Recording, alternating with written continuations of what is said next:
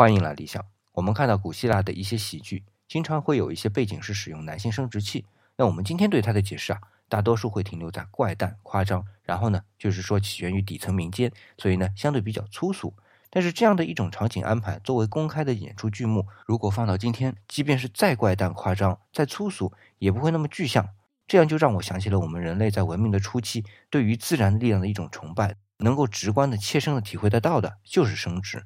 所以，像古希腊喜剧那样呈现出的，就是原始的生殖崇拜。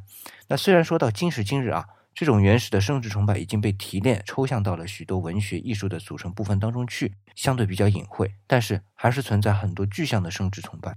最明显的就是鲜花。要知道，花可是植物的生殖器官。所以说，今天我们全世界非常活跃的鲜花市场，就能理解为仍然对具象的生殖有强烈的崇拜。而且是非常自然的。那今天回复“生殖”两个字来看马家窑文化的生殖崇拜。